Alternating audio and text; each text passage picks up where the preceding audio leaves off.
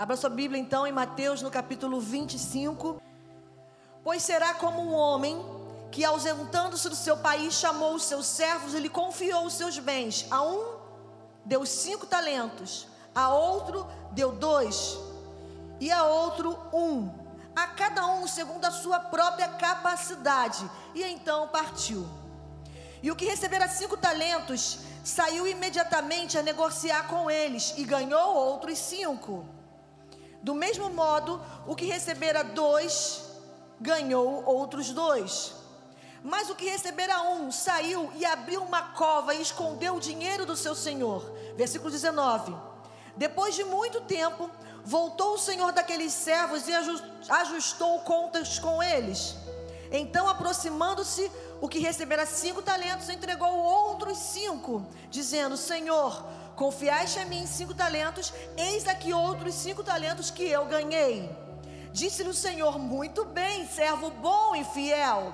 Foste fiel no pouco, sobre o muito te colocarei. Entra no gozo do seu Senhor.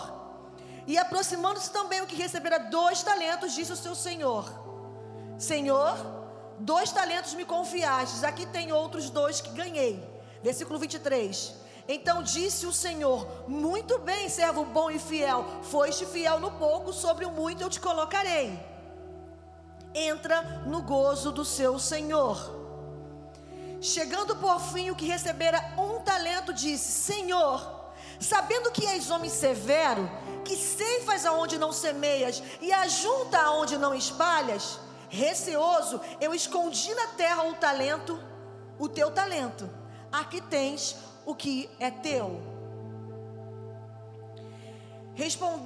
Respondeu-lhe, porém, o Senhor: servo mau e negligente, sabias que ceifa onde não semeei e ajunto onde não espalhei? Cumpria, portanto, que entregasse meu dinheiro aos banqueiros, e eu, ao voltar, receberia com juros o que é meu. Tira, tirai-lhe, porém, o talento e dai-o ao que tem dez, porque a todo que tem se lhe dará, e terá em abundância. Mas o que não tem, até o que tem será tirado e o servo inútil lançai-o para fora nas trevas, e ali haverá choro e ranger de dentes. A gente já conhece bem esse texto. É, e a minha pergunta, nós vamos ministrar esse texto, esse tema, em, dois, em duas partes. Mas nesse início, a minha pergunta para vocês é: de que modo eu e você seremos encontradas na volta de Jesus? Você já fez essa pergunta? Como eu estarei? Eu não estou perguntando se você vai estar casada, com filhos, com que idade, se você vai estar enriquecida ou não, prosperando é, no seu emprego. Eu não estou perguntando isso. E na verdade, essa é uma pergunta do Espírito para nós, nos preparando nos exortando para a vinda de Jesus, que é eminente. De que modo eu e você seremos encontradas na volta de Jesus? Como estará o nosso coração?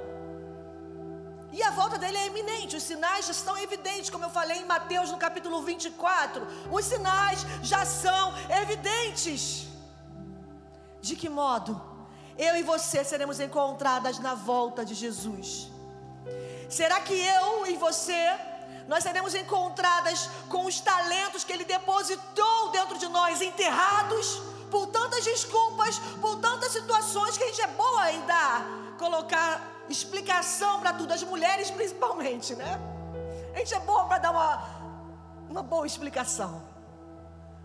Será que nós seremos encontradas com os talentos enterrados ou nos empenhando mesmo com as dificuldades diárias que vivemos, para desenvolvê-los, para entender, descobrir os talentos que Ele nos deu e desenvolvê-los e multiplicá-los. Você já se fez essa pergunta nesses dias? Porque um dos sinais, isso está em Mateus no capítulo 24, no capítulo anterior. Evidência acerca da volta de Jesus, que as pessoas estariam casando, se dando em casamento, comprando e vendendo, fazendo as suas próprias vontades, sem se perceber que, que Ele está voltando, que os sinais estão aí. E muitas vezes eu e você, quando a gente volta para a nossa rotina, quando a gente volta, principalmente as mulheres têm essa tendência, né? Nós temos essa tendência de nos envolvermos tanto com a nossa rotina, criação de filhos, é marido, e a gente se envolve na igreja, no ministério, e a gente quer também procurar algo profissional, né, que venha nos satisfazer e, e, entender o que eu preciso, e a gente se envolve tanto nas nossas rotinas, que a gente olha para trás, os anos estão passando, e a gente não percebe que Ele depositou em nós talentos e ele está voltando, e pode ser, e eu corro um sério risco, e corremos um sério risco de ele voltar e me encontrar com os talentos enterrados e darmos a mesma desculpa que esse servo que tinha um deu a ele. De que modo nós seremos encontradas na volta de Jesus? Com os talentos enterrados ou nos empenhando dia após dia para desenvolvê-los? Faz essa pergunta para você mesma. Eu quero meu marido que vai pregar, vai ministrar a próxima a palestra acerca desse tema talentos, que vão ser ministradas em três partes. Ele vai entrar em maior, uma maior definição. Mas eu quero aqui de forma resumida trazer uma definição para você, se você quiser anotar, do que é talento, do que é dom e do que é habilidade. De forma bíblica, o que a Bíblia fala, o que a Bíblia nos mostra que é talento. O que é um dom? E hoje não dá tempo de falarmos de todos os dons do Espírito, né? Que são diversos. Mas o problema é que nós, como cristãos, e principalmente quem é crente há mais tempo, a gente embola tudo e coloca tudo no mesmo saco. Não é isso? A gente coloca tudo. É, eu tenho esse talento. A gente fala dom, talento, não entende. Só que no grande dia, Ele vai buscar, Ele vai nos ele vai nos encontrar e vai requerer de nós os talentos, de forma específica, que Ele confiou a nós. Então, de forma bem resumida, eu quero te dar uma definição do que é talento. Talento ele é dado a todo homem. Isso não quer dizer que é, é, ele dá só aquele que recebeu ao Senhor Jesus como seu único e verdadeiro Salvador. Talento é dado a todos os homens. Tem pessoas que elas têm talentos, tá aqui a definição, que elas têm talentos porque elas se desenvolvem, elas, elas têm algumas, elas percebem algumas aptidões e elas começam a se desenvolver um pouco mais daquele talento. Mas alguns talentos eles são herdados de forma genética também. Já viu aquela pessoa que ela canta bem e ela tem um filho, o filho também canta? É um talento, aquilo não é um dom, é um talento que foi herdado de forma genética. Mas ele é dado a todos os homens, sendo eles cristãos ou não é graça comum a todos. Então, talento é dado a todos os homens, é fruto da graça comum. Faz sentido isso para você? Dom. Dom, os dons, eles são concedidos pelo Espírito para aqueles que nasceram de, de novo para a obra do ministério. Os dons são concedidos pelo Espírito para aqueles que nasceram de novo. Aí já é diferente. É para aquele que recebeu o Senhor Jesus como seu único e verdadeiro e suficiente Salvador e entrou num lugar de renúncia em morte e arrependimento de novo nascimento. E aí sim, o Espírito Santo concede dons aos homens, a essas pessoas que nasceram de novo. Amém? E eles são concedidos pelo Espírito. Os dons são espirituais. Amém? E habilidades, ou capacidade, mas vou falar de forma específica, habilidade. A habilidade é a capacidade que eu e você temos de desenvolver esses talentos que Ele nos deu, que Ele nos confiou. Pegaram? Habilidade é a capacidade de desenvolver os talentos. É fruto de esforço humano. É aquele cara, é aquela jovem que sente que flui música do seu interior. Eu sinto que eu nasci disso, que eu nasci com isso dentro de mim, mas eu preciso desenvolver aquilo que Ele me deu. E ela desenvolve como? A partir de um esforço humano, a partir da habilidade. Então a habilidade é a capacidade de você desenvolver o seu talento. Isso qualquer um pode fazer, sendo cristão ou não. Se esforça, estuda, treina bastante, vai tendo habilidade para desenvolver um talento que ele já colocou dentro de você. Pegaram essas três definições? Então guarda essas, essas definições que vai nos ajudar para aquilo que Deus quer nos construir através desse tema. Amém? Vamos entender um pouco aqui a parábola que nós acabamos de ler, que nós já conhecemos bastante. Alguns textos eu vou ler com vocês, vocês não precisam abrir para a gente ganhar um pouquinho de tempo, vocês anotem, pode ser? 1 Coríntios 12, versículo 11. 1 Coríntios 12, ele fala acerca dos dons do Espírito, é bem específico, fala sobre dons, não fala sobre talentos. 1 Coríntios 12, quando ele fala, ele faz ali a comparação do, dos membros do corpo, ele está ensinando, o apóstolo Paulo está ensinando acerca de dons que são dados pelo Espírito, para que possamos cumprir a obra do ministério. Estão pegando? Os dons são espirituais. Então, esse texto de 1 Coríntios 12, 11 diz o seguinte: Mas um só é o mesmo Espírito que opera todas essas coisas, repartindo particularmente a cada um como ele quer. Eu vou falar sobre talentos agora, mas eu quero usar esse texto que o apóstolo Paulo cita sobre os dons para falar o seguinte: quando ele fala, é um só Espírito, mas ele reparte como ele quer. E nós precisamos começar a partir daqui. Ah, porque eu queria, porque eu achava, porque eu tenho, porque a gente tem tantos eus mas vamos entender uma coisa que o apóstolo Paulo está nos ensinando nesses dias, de forma bem pedagógica. Ele reparte como ele quer. Pegou aí? Então não tem a ver com o que eu sonho para mim, com o que eu desejo muito, tem a ver com o que eu entendo que Ele depositou dentro de mim, conforme Ele bem quis, e eu vou simplesmente, como uma serva, obedecer e desenvolver aquilo que Ele colocou dentro de mim. Então é conforme Ele quer. Eu queria tanto que Fulano tem. A gente pode até admirar e achar tão lindo. Os dons, que não é o que nós estamos falando agora, nós estamos falando de forma específica de talentos. Os dons, a Bíblia fala que nós podemos procurar com zelo e orar a Deus para que nos dê dons. Mas os talentos Ele já colocou em nós. Segundo a nossa capacidade, como Ele quer, mas segundo a nossa capacidade, segundo a capacidade que Ele sabe, como um bom pai, que cada um tem de desenvolver e multiplicar os talentos sem desperdiçar, sem querer ter a tentação de enterrar. Então Ele já sabia antes de você nascer, antes de você ser formada no ventre da sua mãe ele já te conhecia, Ele já nos conhecia, e todos os nossos dias foram escritos no seu livro, quando nenhum deles ainda havia. E Ele dá conforme Ele quer, mas segundo a nossa capacidade. Está dizendo isso com base em quê? Com base no que nós acabamos de ler. Leia aí comigo. Mateus 25, deixa aberta a sua Bíblia aí. Versículo 15. A um deu cinco, a outro dois, a outro um, segundo a sua própria capacidade.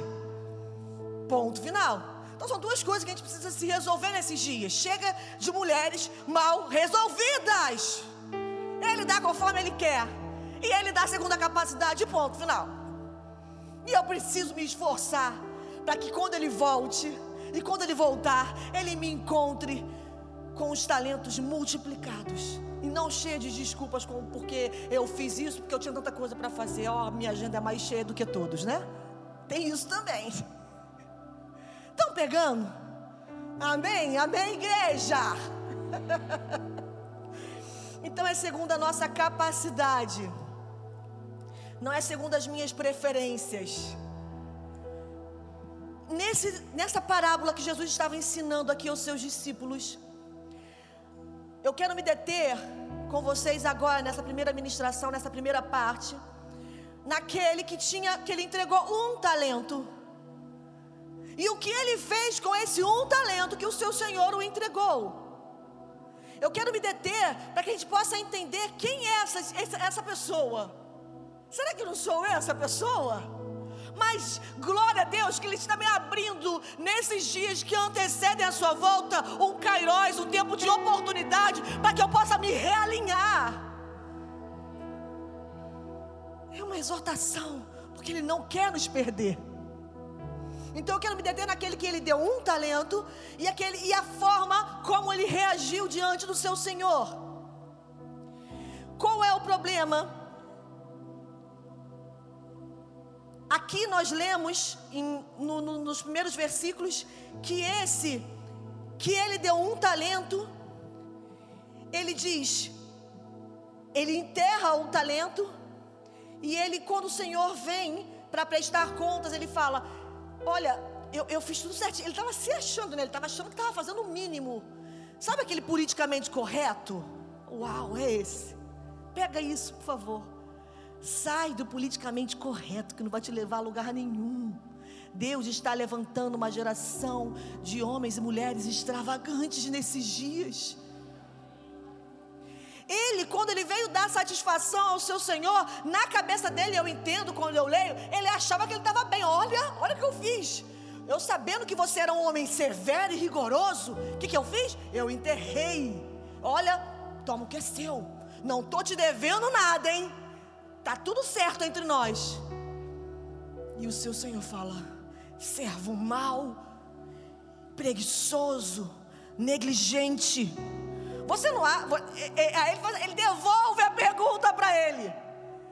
Vamos ler, vamos ler. Está aberto aí. Amém? E ele diz: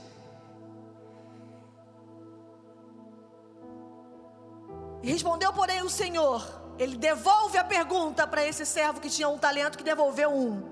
Servo mau e negligente, você sabia que eu sei onde não semeei e ajunto onde não espalhei? Ele devolve a pergunta: da onde que você tirou isso? Você, você sabe disso? Da onde você tirou isso? Você não sabia que eu era assim? No mínimo você era para ter feito o óbvio. Se você queria ser politicamente correto, faria o óbvio. O óbvio não é enterrar. O óbvio é dar os banqueiros. Era o mais simples, não ia te dar trabalho nenhum. Dar os banqueiros que eles iriam, é, receberia com juros. Você está achando que está politicamente correto, mas você está muito aquém. Tira o que é dele e dá o que tem mais.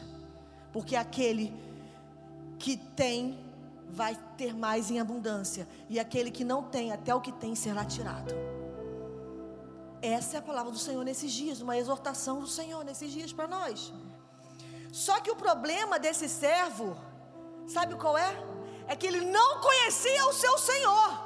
Ele tinha uma, uma falsa, uma, uma visão falsa, equivocada de quem era o seu Senhor. Ele não conhecia o seu Senhor. sabe por que, que ele não conhecia? Lê comigo aí no versículo 14 de novo. Deixa bastante aberto aí hoje, crente. Versículo 14.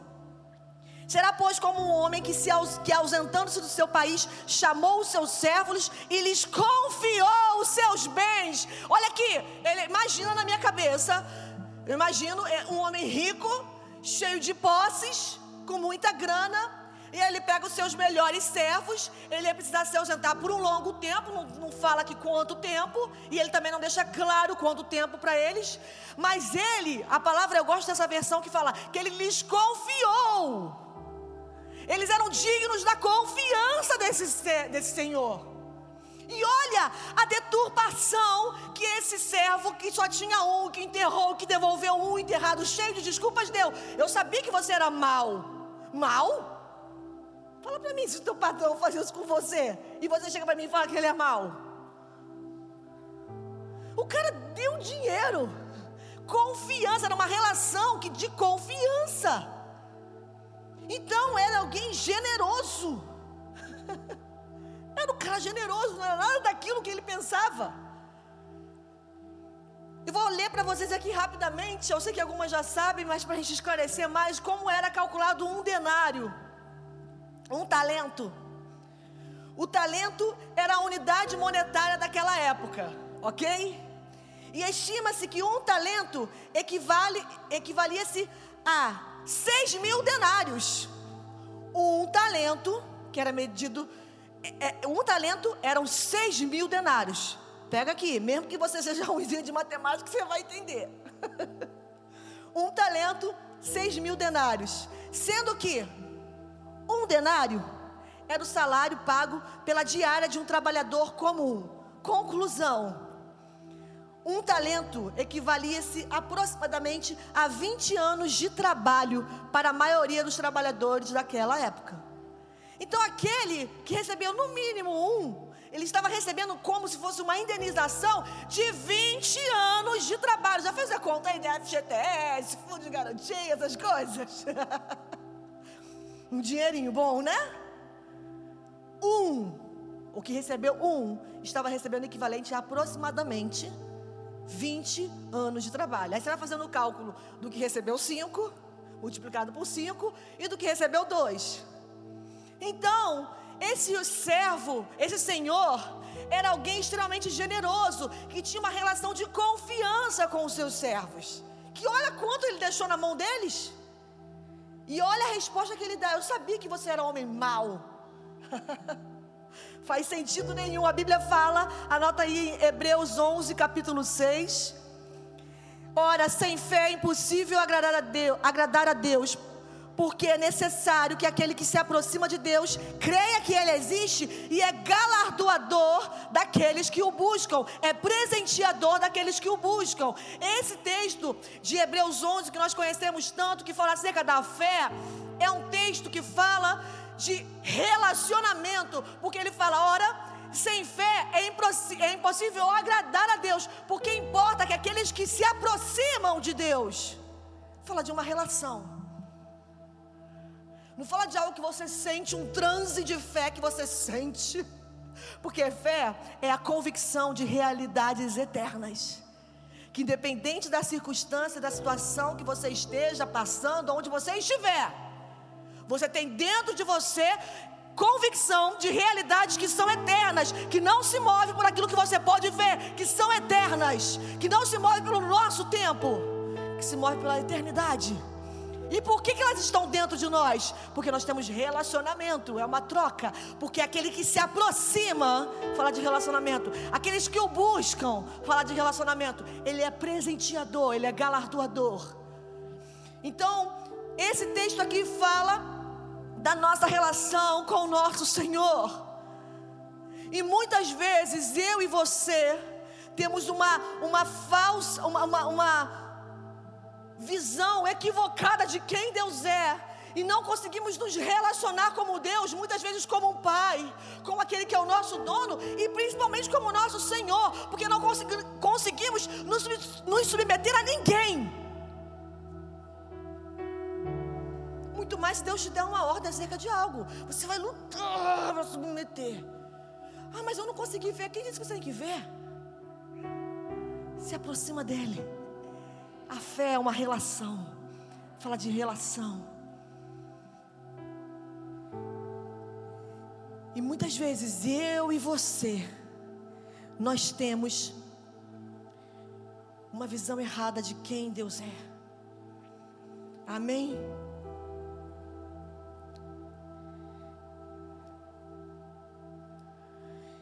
quando esse texto fala acerca da quantidade que esse Senhor generoso, que tinha uma relação de confiança com esses servos, deixou, a gente entende que aquilo que Ele confiou a nós, trazendo para a nossa realidade, é algo de extremo valor. É algo de extremo valor. Então eu quis trazer nessa introdução, primeiro, nós precisamos entender quem Ele é. Não adianta eu querer entender e descobrir e desenvolver e fazer um teste de habilidade, aptidões e personalidade que são bons. para entender aquilo que Ele me deu, os meus talentos, se eu não compreender quem Ele é. Porque senão a minha relação com Ele sempre vai ser de forma equivocada. Eu preciso entender quem Ele é. Ele é o Criador de todas as coisas. Eu sou sua serva. Eu não tenho direito algum. O que eu tenho de direito é entender que Ele é generoso. O que eu tenho, de, o que eu, o meu dever é multiplicar aquilo que Ele colocou dentro de mim. Quem Ele é para você? Quem Ele é? Muitas vezes a nossa relação com Deus está baseada nos nossos pais biológicos, que de fato são a representatividade de Deus para nós na terra, principalmente para a criança, na sua primeira infância.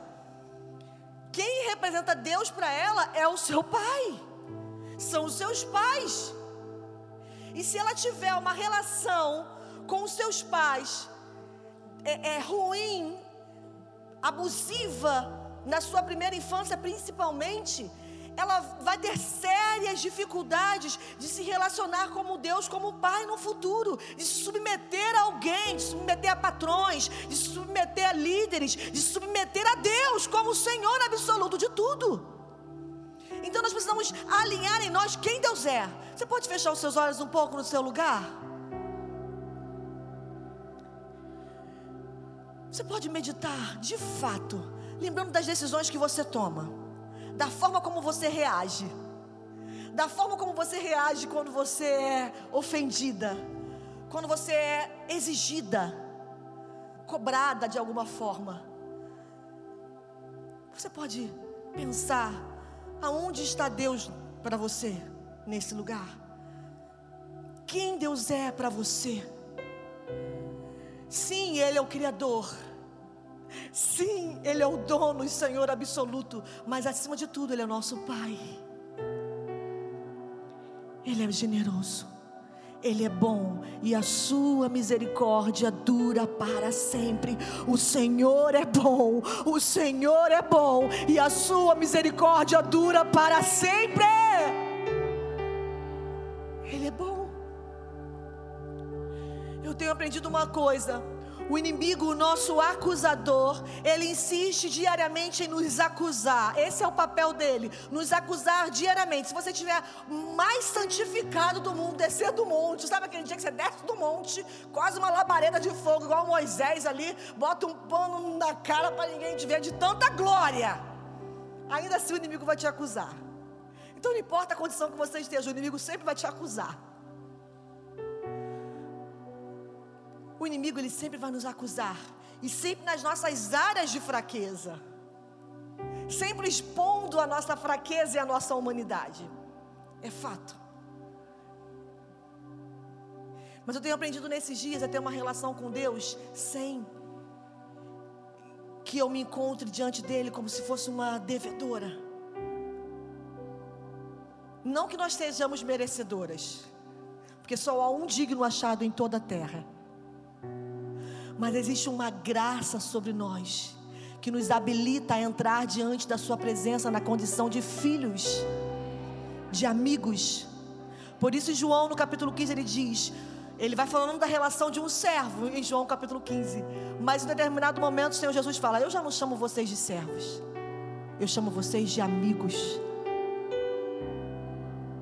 E eu tenho nesses dias me esforçado a entrar no lugar em Deus, na minha relação íntima com Ele, falando coisas sem, sem é, é, me esforçar para falar de forma eloquente, sabe? Orando da minha forma simples com Ele e humana, sem o peso da acusação e da condenação, porque esse é o papel do, do diabo. E Deus tem falado ao meu coração, Priscila, eu quero que você seja livre.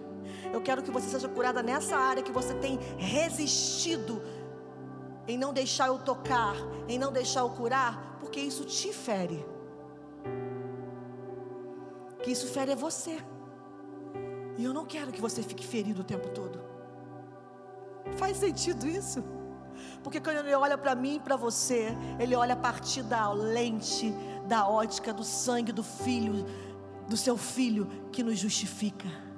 E ele fala: é justa, é justa, é justa, é justa. É a partir do sangue de Jesus que nos purifica. e nos justifica e nos habilita a estar diante dele. Então nós precisamos entender a, a, a, forma equivocada que nós temos na nossa relação com Deus, antes de procurar entender quais os talentos que Ele nos deu. Por isso, Davi diz: Eu não quero me envolver com coisas demasiadamente grandes para mim. Eu quero me reclinar como uma criança desmamada no seu colo. E muitas vezes eu e você, a gente quer se ocupar com coisas grandiosas. Não que não tenhamos que, que, que, que entender, e nós estamos aqui para isso.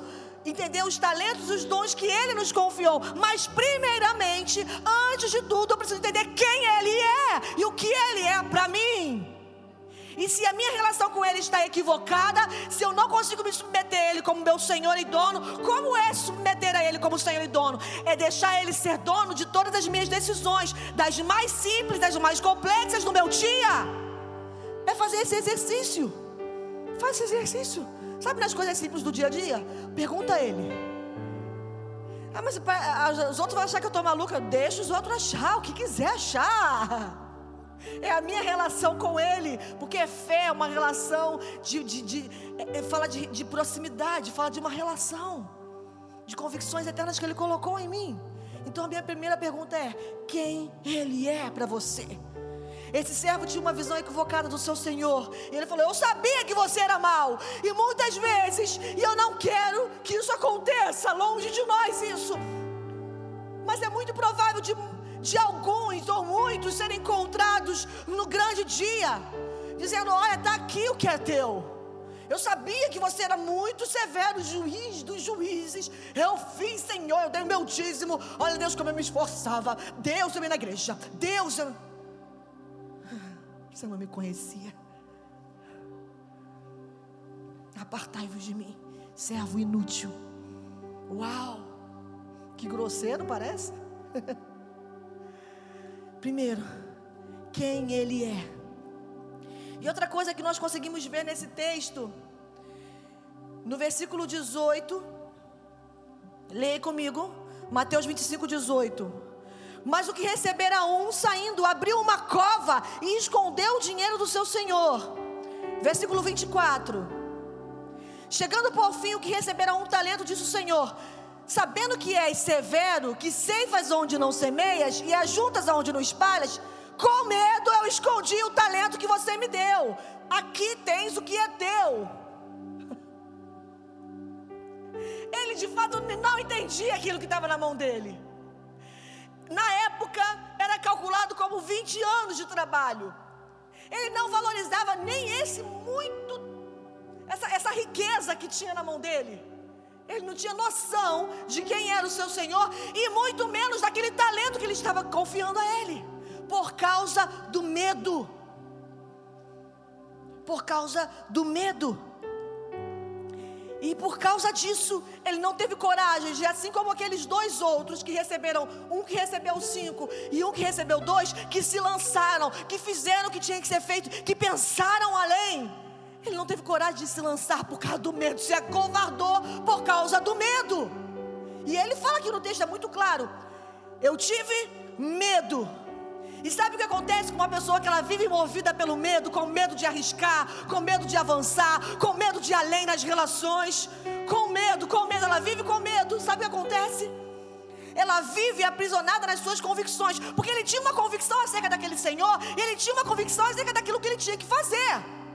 Na cabeça dele era o certo. Ele estava politicamente correto. Era a convicção dele. Eu sei quem é meu Senhor e eu sei o que eu tenho que fazer. Por causa do medo. Ele vive aprisionado, aquele que se move por medo. Ele vive aprisionado nas suas convicções, porque ele se sente mais seguro na gaiolinha das suas convicções. Ele prefere ficar ali na gaiolinha das convicções do que de abrir a porta da gaiola e voar além, e se lançar sem reservas, porque conhece quem é o seu Senhor. Essa é a característica de alguém que vive aprisionado pelo medo. Vive com as suas convicções. Você conhece alguém assim? Opa, cuidado, para não ser você, para não ser eu, essa pessoa que ele prefere guardar. é, Deixa eu guardar aqui, eu, tra- eu trabalho muito. Eu preciso trabalhar para sustentar minha família. Ó, meus filhos, olha em casa, tudo sou eu. Tudo gira em torno de você. Mas na verdade você esconde uma insegurança de se lançar naquilo que ele depositou dentro de você. Você tem medo de se arriscar. Você tem medo por quê? Porque você não conhece o que é fé. A fé é se lançar em realidades que são eternas, que vão além daquilo que eu posso ver. Que vão além da gaiolinha do medo que eu posso ver, que me aprisiona, mas que me deixa segura. Fico mais segura aqui? Cheio de convicção. Mas são convicções para te autoafirmar, porque você é insegura. Porque não estou dizendo que você é, mas que as pessoas que agem dessa forma são inseguras. Faz sentido isso?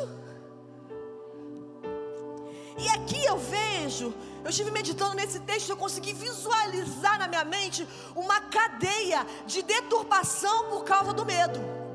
Vai vindo uma cadeia de atitudes, de sentimentos que ele vai tendo deturpados por causa do medo. Vamos lá.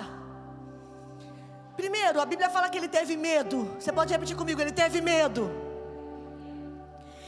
Por causa do medo, isso gera nele, gera em nós insegurança. Nós não nos sentimos seguros. Já viu a pessoa quando ela está com medo? Ela não tem segurança para andar. Desliga a luz. Vou dar um exemplo de medo, né? O mais clássico: luz apagada. Quem tem medo até hoje quando apaga a luz, que corre rapidinho em casa? Ó, eu vi, eu vi algumas mã- mãos levantadas. O escuro não é muito agradável, né? E o que, que acontece? Vou dar um exemplo de apagar as luzes. A gente, quando estava no período de totalmente isolamento social no ano passado, a gente vinha aqui para os cultos online, era muito engraçado. A gente estava aqui, né? Aqui cheio de luz, ligado, os meninos uma distância bem pouca da gente, e dali para trás, toda a área é, ali do- dos banheiros, dos salões, tudo apagado. Aí você tinha que ir no banheiro, pensa. Falou assim, Deus, eu não precisava, nem de, de pessoas, não. Eu ficava assim, se eu encontrar um rato pelo caminho, Senhor, ah, Deus, uma barata. E se também, a gente vai pensar outras coisas, ó, e vai fantasiando. E a gente se torna o quê? Inseguro, a gente vai com uma insegurança. Por quê? Porque o medo gera insegurança. O medo gera insegurança. Então, uma cadeia de deturpações por causa do medo. Medo que gera insegurança. E a insegurança, por que, que ela é gerada? Por que, que ela existe? Pela falta de identidade. Porque eu não sei realmente quem eu sou. Porque se eu soubesse quem eu sou de fato, eu não estaria tão insegura assim. E por que, que eu estou insegura? Porque eu vivo aprisionada pelo medo. Então, medo que gera insegurança pela falta de identidade. Por quê? Quem é que afirma a identidade? Quem é que libera o destino? Quem é? É o Pai. Por quê? Porque não sabe quem Ele é. Não sabe quem Ele é. Eu não sei quem eu sou. Eu me torno alguém inseguro nas minhas relações, nas minhas decisões. Porque eu me movo pelo medo diário. Nem percebo, porque parece que já faz parte da minha personalidade. E a gente coloca a culpa no temperamento. Porque eu sou mais fechado. Eu não gosto de me abrir. E aí você vai sentar e vai conversar.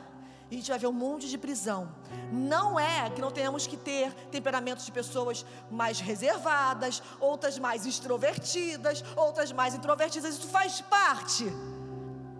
Faz parte. Mas muitas vezes nós colocamos a culpa na nossa personalidade. E o contrário também é verdadeiro. Aquela pessoa tão extrovertida que, que- que quer sempre se autoafirmar, ela está escondendo uma insegurança. Porque na verdade ela não sabe quem ela é. Porque ela não sabe quem Deus é. Porque aquele que afirma a identidade é o Pai, aquele que dá destino. Por isso, esse servo que tinha um, ele se movia cheio de convicções, baseado no medo, na insegurança. Porque ele não sabia de fato quem era o seu Senhor. Tem uma cadeia de deturpação por causa do medo. O medo que gera insegurança, que gera a falta da identidade, porque não sabemos quem ele é. Logo, a gente não sabe aquilo que nós carregamos e enterramos aquilo que Ele nos deu. E aí, no grande dia, Ele vai voltar e perguntar: Cadê os talentos que eu coloquei na sua mão? Não, mas cheio de explicação. Cheio de explicação. Sabe o que acontece?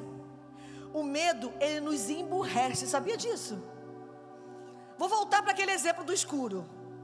Vai de novo na tua cabeça. Quem nunca? Talvez na sua infância. E você está no escuro. Você tem tanto medo, você está tão inseguro por aquele medo que está te aprisionando que você fica até burro. Gente, você sabe onde você está. Você sabe que você consegue andar. Você é um ser humano saudável. Vai lá em direção ao interruptor e liga a luz. Mas tem gente que trava tanto que não consegue dar um passo. Porque o medo emburrece e tira os nossos sentidos. E muitas vezes a gente olha para trás da nossa caminhada, da nossa história de vida, nas atitudes que temos hoje, a gente começa a perceber que nós agimos nas decisões profissionais, nas decisões dos relacionamentos, com os nossos filhos, na nossa relação com Deus na nossa relação na igreja onde o Senhor tem nos plantado, baseado numa insegurança. E a gente quer se autoafirmar nas nossas convicções o tempo todo. Mas quem está de fora está vendo que tá, é burro. E porque o medo tira os nossos sentidos e nos emburrece. Faz sentido isso? Aquele servo tinha equivalente a 20 anos de trabalho na sua mão. Se ele tivesse no mínimo dado aos banqueiros, ele, o seu senhor ia voltar e falar assim: Olha, eu fiz o mínimo. Mas nem isso ele fez. E muitas vezes nem isso nós fazemos com aquilo que Deus depositou em nós. Por quê? Por causa dessa cadeia de deturpação, por causa do medo. É o medo que gera insegurança, a insegurança pela falta da identidade, por quê? Porque não sabemos quem Ele é e logo não sabemos aquilo que Ele nos confiou. É uma relação de confiança. Ele escreveu todos os nossos dias no seu livro quando nenhum deles havia. Ele nos amou primeiro. Ele confiou em nós. Não foste vós que me escolhestes, mas eu escolhi a vós para que vocês possam ir e deem frutos. E a gente desconhece aquilo que Ele colocou em nós e passamos a nossa vida sempre com uma boa desculpa, sempre politicamente correto. Faz sentido isso? Quem tem esperança no mundo, quem tem esperança nas coisas que tem, olha, isso eu conquistei. E não tem pecado nenhum em você conquistar coisas, isso é bom. Mas quem está focado só no que conquistou, no que pode conquistar e trabalha só exclusivamente para isso, ele, ele fica preso na, na, no que tem, porque ele tem medo de perder pela insegurança. Aí se eu perder isso, quantos testemunhos de pessoas que nós conversamos, que às vezes, principalmente no que diz respeito ao mercado de trabalho, à vida profissional, a pessoa é tão insegura que ela se prende naquilo que ela conquistou profissionalmente. E ela nem consegue se imaginar fora dali. Por quê? Porque ela está focada naquilo que ela tem, naquilo que ela conquistou. Por quê? Está escondendo um medo, uma insegurança. Pela falta de identidade. De saber da sua relação que Deus é o seu pai, Ele é o seu provedor. E a pessoa ela vive presa naquilo que tem, com medo de perder. E não entende. Oh meu Deus aquilo que de fato Ele nos confiou e aquilo que está por vir. Nós não temos o direito de enterrarmos aquilo que Ele nos deu. Vocês estão entendendo? Era uma relação, aqui nesse texto fala de uma relação de servo e do seu Senhor. Trazendo para a nossa realidade, fala da relação de Deus como nosso Pai e nós como seus filhos. Entendendo que nós somos filhos de Deus, que nós somos seus amigos. Mas trazendo para essa relação de servo e Senhor, eles não tinham direito de enterrar em nada. Ele não tinha direito. Não era dele. Foi algo confiado a ele. Nem o fôlego que nós temos é nosso. A Bíblia fala, João 3, versículo 27. Um homem não pode receber coisa alguma, a não ser que tenha sido dado do céu. Não tenha nada que nós tenhamos que não nos tenha sido dado. Chega! Quem que disse que eu e você temos o direito de falarmos: esse ano eu não faço, esse ano eu estou no banco, esse ano eu estou parada? Quem te deu esse direito? Que tipo de relação que nós temos com o nosso Deus? Uma relação simplesmente de escravos com um servo, o Senhor? Uma relação de alguém que é pai? que nos confiou coisas preciosas. Ele não tinha dimensão daquilo que foi confiado a dele, porque ele não sabia quem era aquele Senhor. E a gente está aqui não, porque eu, porque cheio de convicção, escondido nas gaiolinhas do medo, da insegurança, porque aí você fica mais seguro nesse emprego, você fica mais seguro. Olha, vou te falar. Desde meus 19, 20 anos, quando nós nos convertemos ao Senhor, tivemos o nosso encontro real com o Senhor, mesmo sendo criados numa igreja, no lar evangélico, desde que nascemos, eu e o Rodrigo, meu marido. E nós recebemos muitas palavras do Senhor. Eu acho que eu era como aquele servo que tinha um. Só recebi um. Eu fico vendo gente com tanto talento. Eu, ah, eu queria. Mas ele dá a cada um conforme ele quer. E aí ele lançou, o Senhor liberou tantas palavras e começou a estartar a eternidade dentro de nós. E a partir daí eu comecei a me mover nos trabalhos e eu fui estudar. Nós fizemos faculdade, fizemos pós-graduação, fomos estudar, fomos trabalhar. Não tínhamos filhos ainda, casamos e fomos conquistando as nossas coisinhas, né? Como todo mundo busca. Mas o que ardia no nosso coração diariamente, eu não tenho direito de enterrar aquilo que é dele eu não tenho esse direito. Em cada trabalho que eu estava, eu lembro que eu estava num momento é, é, é, que eu estava crescendo, sabe? Eu estava crescendo no mercado de trabalho, oh meu Deus, e me desenvolvendo na minha área. E aí, quando eu entendi que o Senhor estava me vocacionando, eu não estou querendo dizer que a minha experiência vale para todos. Eu não estou querendo dizer que você tem que sair do seu trabalho. Estou dizendo a minha experiência que de alguma forma ela possa se edificar mas eu não era presa a nada. Porque eu tinha uma convicção tão certa, tão firme em mim de quem ele era, que eu entendi que ele podia me sustentar tendo falta ou na abundância. E que eu só não podia ser encontrada, ser encontrada com as minhas mãos vazias. Não temos o direito, porque não há ninguém pode receber coisa alguma que não tenha sido dada do céu. E aí, versículo 24: Por fim, o que receberá um, que nós lemos agora, Diz o Senhor, sabendo que era homem severo, que ceifa onde não semeaste e ajunta onde não espalhaste, receoso, com medo, escondi o talento que é teu, cheio de argumento. Brasil!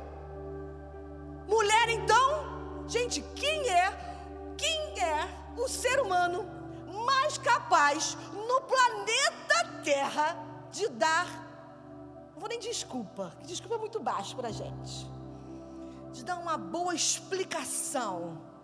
Quem é o ser humano no planeta Terra capaz de dar uma boa explicação para tudo, para tudo, tudo, tudo é tudo? Quem? Eu? Fala aí, gente, me ajuda aí. Mulheres. A gente consegue dar uma boa desculpa a tudo. A gente fica em casa. Você não, só eu. Em casa a gente fica livrando a nossa consciência o tempo todo. Não, porque eu não fiz isso por causa disso. Só para livrar a sua consciência. Não, porque eu dormi. Até o sono da tarde você quer justificar para alguém que você não está ali descansando à toa.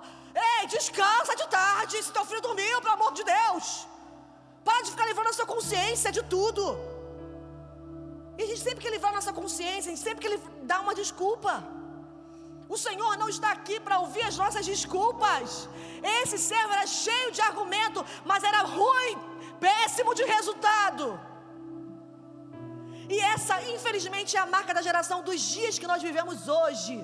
2021. Essa, infelizmente, é a marca da nossa geração. Pessoas cheias de argumento nas redes sociais. O, cada textão lindo, gente. Porque eu falei assim: eu queria escrever assim. Queria. A gente não tem que ficar analisando a vida das pessoas, não. Mas o mínimo que você entenda da pessoa, não tem um, um resultado. E ainda faz o contrário. E ainda fala assim: não é porque eu não tenho resultado. Porque... Eita! Botou, né? E puxou. Ó, cala o leleco. Fica melhor. Produz frutos dignos de arrependimento. Porque nós somos muitos, muito boas para argumentos e muito ruins para resultados e frutos. Desculpa, a gente sempre sabe. Não é porque eu estava no trânsito, porque cheguei atrasada. Ponto final. Para de ficar falando que foi o filho, tadinho do filho. Para de liberar sentença sobre a criança.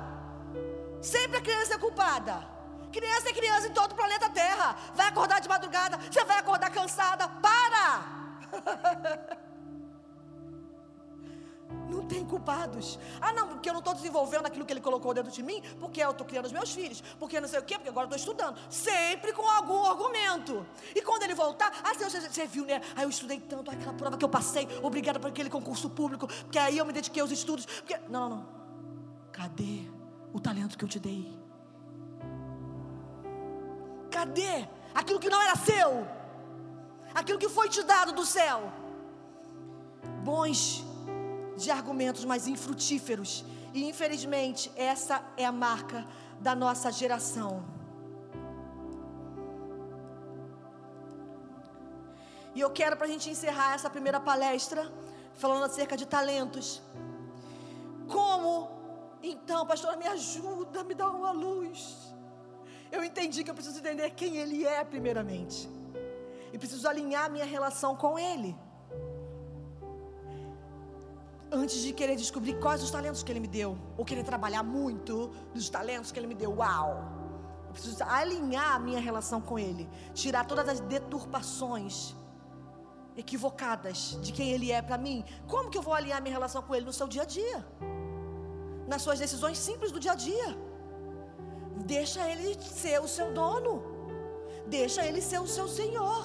O Espírito do Senhor está sobre nós. Ele é o Senhor. Senhor é dono absoluto. Se submete, morde a língua. Vai doer, mas cala a boca. Faz alguma coisa. Realinha a sua relação com Ele. Ele não está aqui para nos punir. Ele é generoso. Ele é bom. E a sua misericórdia dura para sempre. Mas Ele me deu, Ele me confiou numa relação de confiança, talentos. É a graça comum dada a todos. Como eu posso descobrir, entender, desenvolver os talentos que Ele me deu? Eu vou dar o meu testemunho para que de alguma forma possa edificar a sua vida. E aí você vai se achando aí. Naquilo que você entende que Ele tem confiado a você de talentos. Mas fique tranquila, pode ser que você ainda não entenda todos os talentos que Ele te confiou. Ou acha que alguma coisa que ele te confiou é um talento, nem é. É você desejando aquilo, muito. Porque ele deu segundo a capacidade, conforme ele quer. Não é fruto das minhas preferências, é fruto da sua soberania. Não tem a ver com as minhas preferências, tem a ver com a sua soberania. Então não é o que eu quero, é o que ele me deu. Numa relação de confiança, ele confiou então eu quero dar o meu testemunho de como Deus, é, quando nós é, é, é, nos convertemos, tivemos o nosso encontro com o Senhor há 20 anos atrás. Vai calculando aí minha idade. Vou fazer 40 anos esse ano. Meu Deus, edita essa parte, Gabriel. Gente, 40 anos, hein? Pelo amor de Deus. Quem me contou isso foi minha filha. Mãe, você vai fazer 40 anos. O que é isso, menina? Tenho 30, tenho 39. Deus do céu. Quarentei. E eu quero dizer a vocês, de alguma forma possa edificar a sua vida. Há 20 anos atrás, quando nós tivemos o nosso encontro com o Senhor, como Ele nos fez na nossa relação íntima com Ele, entender e desenvolver, descobrir e desenvolver a partir da descoberta os talentos que Ele nos confiou para a gente encerrar.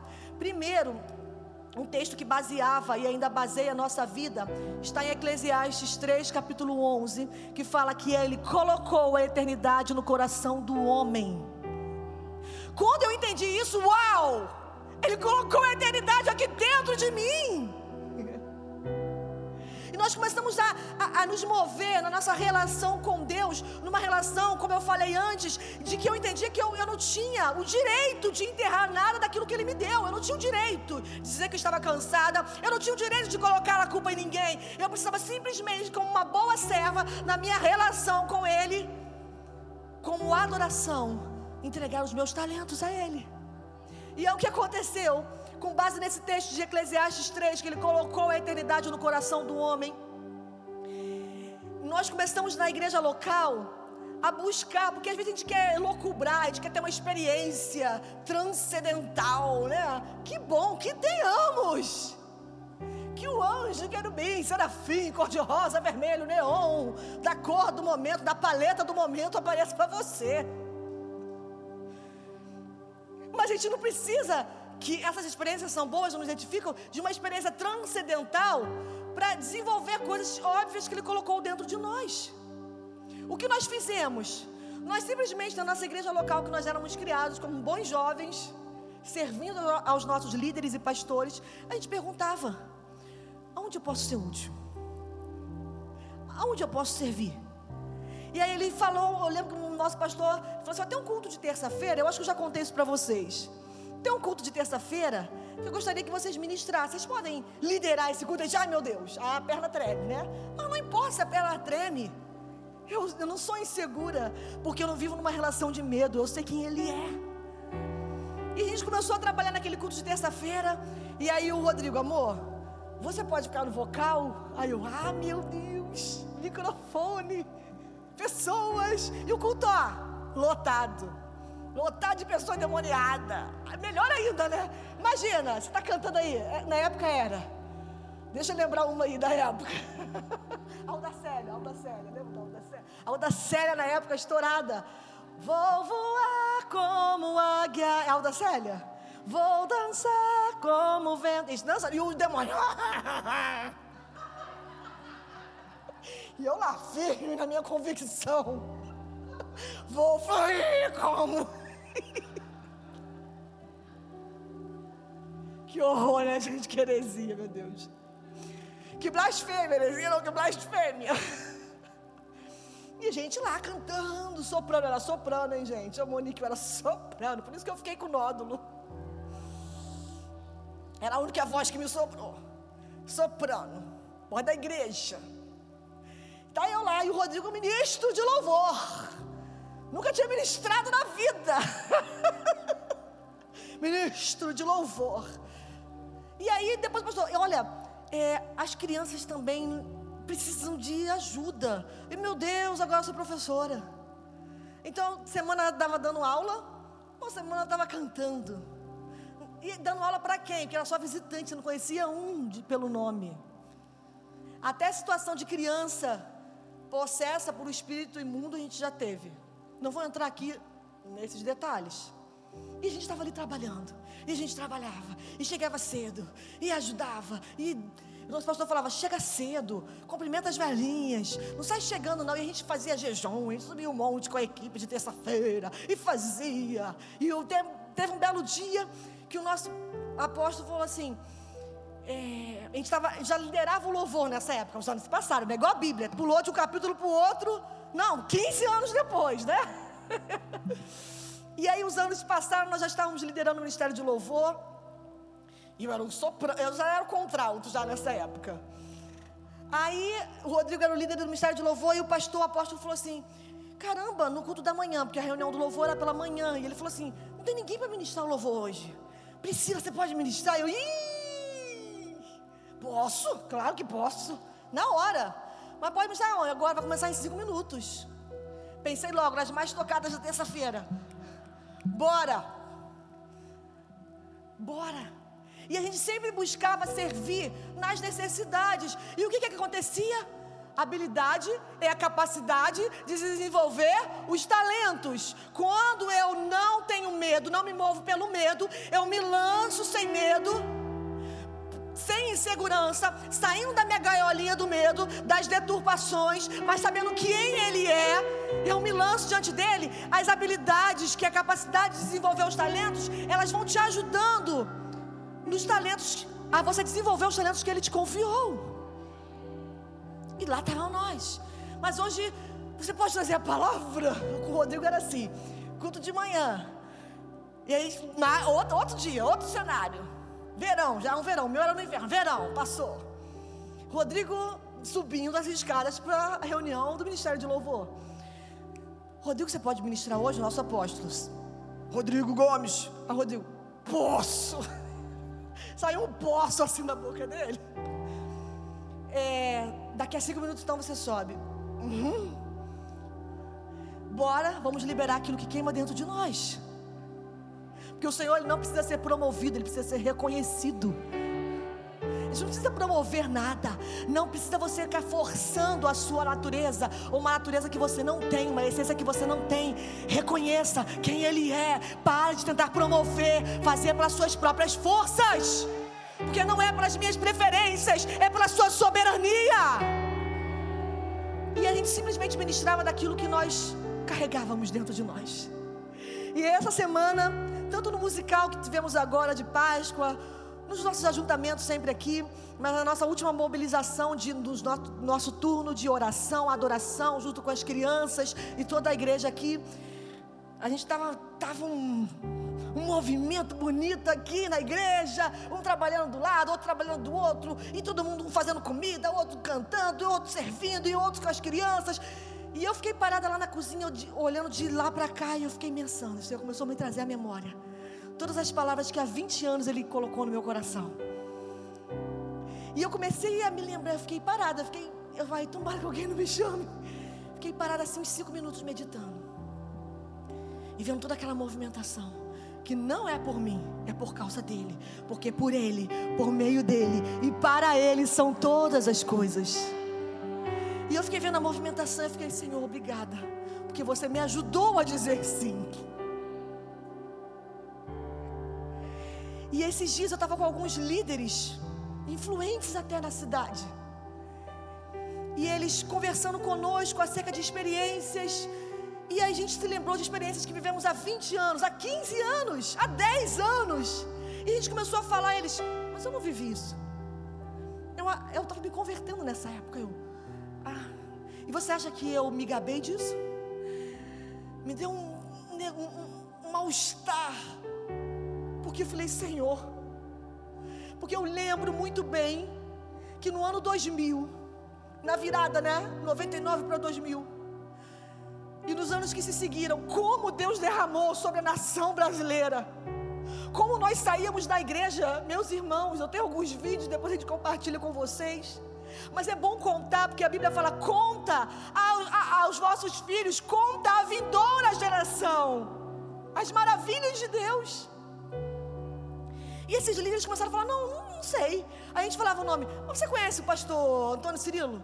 Vou botar aqui no Google. Botar onde? No Google. Google. Google. Está no Google. Aí eu, tá bom, né? Aí eu teve e aquilo me trouxe, sabe, algo dentro de mim. E o Senhor falou: Priscila, você não precisa se gabar dos seus talentos. Você ainda é devedora à sua geração. Não é aquilo que você acha que já conquistou, que você vai entregar se por um acaso o Senhor te levar, ou se Ele voltar a qualquer momento. É aquilo que você ainda é devedora. Você ainda é devedora. E me veio um sentimento no coração de que eu ainda tenho uma dívida com essa geração. Porque a gente olha, ah, mas essa geração, a marca da geração é que eles são muito bons de argumentos e pouco de resultados. Mas quem tem se levantado como referência? Quem tem falado, para, não são os seus likes, não são as suas visualizações, não é a sua bela imagem, é aquilo que você carrega, tem uma essência dentro de você, não se baseia por isso, meu filho os jovens, os adolescentes, os pré-adolescentes, que hoje acham que esse é o padrão, porque esses são os que estão à mostra, no holofote, mas não é o padrão. Alguém precisa se levantar. Faz sentido isso para você? E foi dessa forma que nós começamos a, a, a desenvolver os talentos que o Senhor nos confiou. A gente entendia que mesmo que eu entendesse no meu interior que eu recebi um talento, aquele um talento já era matéria-prima suficiente para eu servir nessa obra, no seu reino. Aquele um talento já era suficiente, era muito precioso. Porque eu sabia quem ele era, que ele estava me confiando algo muito precioso, porque vinha das suas mãos, e tudo que vem dele é bom. Faz sentido isso? Então não temos mais tempo de nos escondermos nas nossas inseguranças, na minha personalidade. Sai de trás da sua personalidade. Quantos testemunhos de homens de Deus e mulheres que falam: Eu era tímido, eu não conseguia falar. Próprio Moisés e tantos outros na Bíblia, eu era gago, eu era o mais improvável, mas Deus me levantou. Então, para de se esconder atrás do seu temperamento, da sua eloquência ou não eloquência. E se lança sem reservas naquilo que Ele te confiou, porque nós não temos o direito. E como que eu vou descobrir? Se lançando, servindo, se dispondo, dizendo: não é o que eu prefiro. Chega das minhas preferências, chega de desculpas. É assim que você vai entender os talentos que Ele te confiou. E eu entendia de forma muito consciente que Ele me deu talentos por causa de uma missão. Eu tinha uma missão para cumprir. E, eu, e, e, nós agarrávamos a missão que nós tínhamos de forma tão séria, com uma seriedade, que muitos que estavam conosco naquela época também receberam palavras. Eu me lembro de tantas pessoas naquela época que receberam palavras do Senhor junto conosco. Não era um privilégio nosso. A geração inteira, durante esse ano, né, desde o ano 2000, que foi tão impactada pelo Senhor com o mover de adoração, todos receberam palavras, a maioria recebiam palavras do Senhor. Mas sabe o que acontecia? Eles receberam as palavras, muitos, infelizmente, e paravam nos seus achismos, e voltavam para os seus pecados de estimação. E aí você vê a diferença entre aqueles que prosperam e não prosperam, que são usados por Deus ou não. Ah, por que Fulano? Porque Fulano se lançou. Porque desde os meus 20 anos eu estava lá com, a minha, com meu saía do, do, do, ônibus, pegava metrô, pegava o que tinha que pegar, mas ia com alegria. E quando eu chegava na igreja, parecia que todo o meu cansaço saía do meu corpo. E os outros estavam nos seus pecados de estimação, nos seus adultérios, nas suas pornografias, recebiam palavras do Senhor e não entendiam. Mas eu entendi a seriedade daquilo que Ele me deu. E outros paravam nos seus achismos, que ah, ele me deu isso, mas eu acho que acha nada. Que direito que nós temos de achar? Gera uma relação com ele de intimidade, pergunta para ele o que é. Se esse teu temperamento não é fruto de, de, de, coisas que você viveu que te fecharam, te aprisionaram. Você anda inseguro nas suas relações, inseguro em tudo. E nós entendíamos que nós recebemos aqueles talentos por causa de uma missão que tínhamos para cumprir na terra. E para nós encerrarmos. Eu me lembro muito bem que a gente discipulava tanta gente. Oh meu Deus, eu já contei isso para vocês algumas vezes. E tinham, né, os grandes líderes, homens de Deus. Aí a gente, como era o mais novinho da fila, nos sobravam os, os que ninguém queria discipular. Aí eu falei assim: ah, é só de raiva eu quero. Que eu já era daquele culto de terça-feira, lembra? Aí, menina, fiz uma peneira na terça-feira. Pensa nas pessoas que eu discipulava. Era filho sem mãe, mãe sem filho, mãe sem pai, pai sem filho. É uma loucura só. Era nos nossos grupos de convívio, era cada dia uma emoção. Eu fazia um grupo de convívio dentro de uma comunidade ali em Guadalupe, que minha mãe falava assim: "Ah, minha filha, eu nem deixava minha mãe saber muito, sabe? E eu ia lá. O nome da comunidade era Mata Quatro. Eu era quinta, ou era quarta, sei lá qual é o meu número. Eu ia. Ai meu Deus. E cada dia na casa de um, levava, não tinha dinheiro. Botava uns biscoitos traquinas na bolsa e bora, esse é o lanche. Um saquinho de suco. Porque tinha que dar um lanche pro pessoal, né? Na casa dos outros. Aí depois passei a célula ser na minha casa. Só que eu não, não era casada ainda, né? Levava as pessoas ali, né? Tudo muito, muito gente bem apresentada para dentro da casa da minha mãe. Eu falei, isso não é legal. Amor, tem como ser na varanda da sua casa? Você é homem, né? Você era noivo. Pode ser. E era cada dia uma emoção. Teve um dia que a gente estava abrindo lá, preparando, a gente chegava do trabalho correndo e abrindo lá para a célula, o grupo de convívio. E aí me vem na esquina eu vejo a minha discípula correndo, mas correndo muito descalça. E o outro atrás dela, vindo matar ela. Na casa do meu sogro, né? Minha sogra talvez descubra agora. Aí ela entra e o Rodrigo Barra, o que? Eu vou matar ela! E pensa. E tantas situações que não, me faltaria tempo aqui. Mas eu sabia que Deus estava nos chamando. Deus tinha para nós uma vocação pastoral. E a gente precisava ser desenvolvida em todas as áreas. E aí o Rodrigo trabalhava no retroprojetor, que ninguém sabe o que é retroprojetor, mas hoje é a mídia, mas não era tão bom assim, né? E a gente trabalhava em todas as áreas, ministério infantil. Qual é a área que eu posso trabalhar? Porque eu sabia que ele estava me equipando para algo. E tudo que vinha dele era bom. E eu não me movia pelo medo que eu não sabia. Porque de fato ele sabia que eu não sabia. Mas ele fala: A minha unção está sobre vós, e ela vos ensinará todas as coisas. e aí eu orava a Deus, eu não tenho uma neura. Mas eu quero órfão. Eu quero órfão, Deus. E aí eu comecei a entrar, 20 anos. Eu entrava, na época era internet, era difícil, os sites, né? Não tinha, todo mundo, nem, nem todo mundo estava na, na, internet. Mas eu procurava os, os, panfletos de orfanatos. Eu queria, só que eu não tinha, é, é, não tinha nada, recurso nenhum, influência nenhuma, credibilidade nenhuma.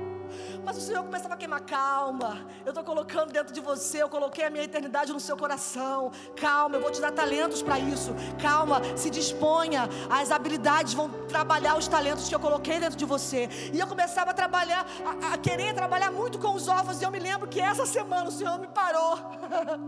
Falou assim: ei, ei, psiu. Aí, oi, oi, para onde? Igual de dia. Arô, arô. Nada a ver essa. E eu me lembro que eu parei e perguntei: Sim, Senhor. E ele falou: Você lembra dos órfãos? Você tem noção de quantos órfãos vocês têm cuidado? Aí ele começou a me citar o nome de pessoas. Está vendo essas pessoas? Fulano, fulano, fulano. Traz mais para sua mesa. Porque esses são os órfãos que eu tenho te dado. Esses são os órfãos, talvez, de pais vivos que eu tenho te dado. Para você cuidar, para você liberar destino junto com seu marido. Você junto com ele. E o Senhor, de, de alguma forma, eu achava que seria da minha forma. Eu achava que seria naquele momento, nos orfanatos, daquela forma. Não que não tenha que ser, mas não é segundo a minha preferência é segundo a sua vontade absoluta, porque Ele faz conforme Ele quer e segundo a nossa capacidade. Naquele tempo eu não tinha capacidade, é segundo a nossa capacidade. É isso que Ele fala no texto. E vocês sabem que eu sou meio durona, né? falo isso e vocês ficam com esse essa imagem e depois ficam me zoando, mas eu já estou muito mais amolecida do que antes. Mas no que fala, no que diz respeito à maternidade, no que diz respeito a filhos biológicos e espirituais, no que diz respeito à obra do Senhor, não tem como. Eu sou uma manteiga derretida. Se falar, separar e contar a sua história, eu não vou aguentar. Porque eu já vou querer. Esses dias a gente tá, tá Deus tem nos dado alguns pastores da cidade para servir, para caminhar junto, em companheirismo, em serviço. E eu tenho falado, esses dias eu olhando, sabe quando você fala junto? Porque eu pensei, não tem aquele negócio? Eu falei junto com o Rodrigo, amor, você pensou nisso? Aí eu falei, essa, esse pastor, esse casal de pastores, nossa, meu coração está tão queimando por eles. Aí ele, aí eu também. Vamos trazê-los mais para perto. E assim nós vamos desenvolvendo os talentos que Ele nos colocou. Como? Nos dispondo por quê? Porque nós somos servos. Esse texto de Mateus 25 fala de uma relação de servo. Nós somos servo. E como você vai ser servo? Servindo. Você só vai ser servo servindo. Quando você parar de servir, você não serve mais para ser servo. Você se tornou um senhor. Ou um servo inútil. Você só vai ser servo servindo. Por isso que nós continuamos servindo até hoje, para não perdermos a essência que Ele colocou dentro de nós. O que tiver de fazer, vamos continuar fazendo até hoje, porque continuamos sendo servos dos irmãos. Amém? Ele só vai dar semente àquele que semeia. Se você não estiver semeando, ele vai parar de dar semente. Mas eu quero. Então semeia. Então serve, então se lança, então se dispõe, então para de dar desculpa. Porque ele só vai dar semente aquele que semeia. Faz sentido isso para você? Vença, meu irmão. Vença, minha irmã, a acomodação desses dias. Vença o egoísmo. Sabe por que egoísmo? Que eu, eu falo egoísmo? Porque nós somos muito egoístas. A gente só pensa nos nossos filhos, no meu bem-estar, que eu não posso me expor diante do microfone, diante de uma plateia, diante das pessoas, abrir a minha casa. Eu não posso. E somos tão egoístas. E não é esse tipo de gente que o Senhor está contando nesses dias. São com aqueles que se lançam, que vencem a acomodação, que vencem o egoísmo. Ah, porque eu escolhi ficar na cadeira no banco. Vença isso, isso é egoísmo. Você não tem o direito. Nós somos servos dos irmãos. Como eu devo fazer na igreja local de forma prática? Se dispõe. Em que posso ser útil? Em que eu posso ser útil? Aquele que enterra o seu talento, ele não toca a vida de ninguém. Ele passa por essa vida, o máximo que ele toca é a vida dos seus familiares, e olhe lá. Mesmo assim, se os seus familiares, se um deles mexer no calo, ai deles. Não toca ninguém. Não libera a vida para ninguém. Ai, gente, sabe onde eu, eu, eu, eu mais fico feliz? Na vida. Eu fico muito feliz em várias situações, tá? Sou humana como vocês. Mas se você perguntar, na vida, aonde você mais se realiza, aonde você sente que o seu interior, o seu ser integral, da cabeça aos pés, você está plena, explodindo. Quando eu estou aqui com vocês, quando eu estou num discipulado, quando eu estou na mesa, parece que eu não consigo nem dormir, que o um negócio dentro de mim. E a gente quer passar por essa vida sem tocar a vida de ninguém, sem se expor. E vocês acham que eu tinha algum recurso, que eu tinha alguma eloquência? Eu não tenho ainda, nem quero ter, sei lá se vou ter um dia. Eu simplesmente disse: Senhor, eu sou pobre, subúrbio do Rio de Janeiro. Mas você me vocacionou e colocou a sua eternidade no meu, no meu interior, no meu coração. Eu quero tocar a vida das pessoas. Eu quero ser serva dos irmãos. Eu quero me lançar. Eu quero me dispor. Eu não quero me esconder debaixo do medo. Eu não quero me esconder no egoísmo. Eu não quero me esconder debaixo, atrás do meu emprego, da gaiola do medo, da insegurança, porque eu não sei quem você é. Eis-me aqui. Envia-me a mim. Eis-me aqui, Senhor. Eu não vos chamo de servos, agora eu vos chamo de amigos, porque o amigo, ele sabe o que o seu Senhor está fazendo. É uma relação de confiança. João capítulo 15 ele diz: Eu não vos chamo mais, eu não chamo vocês mais de servos. Eu chamo vocês de amigos, porque o amigo, o servo não sabe o que faz o seu Senhor, mas o amigo sabe.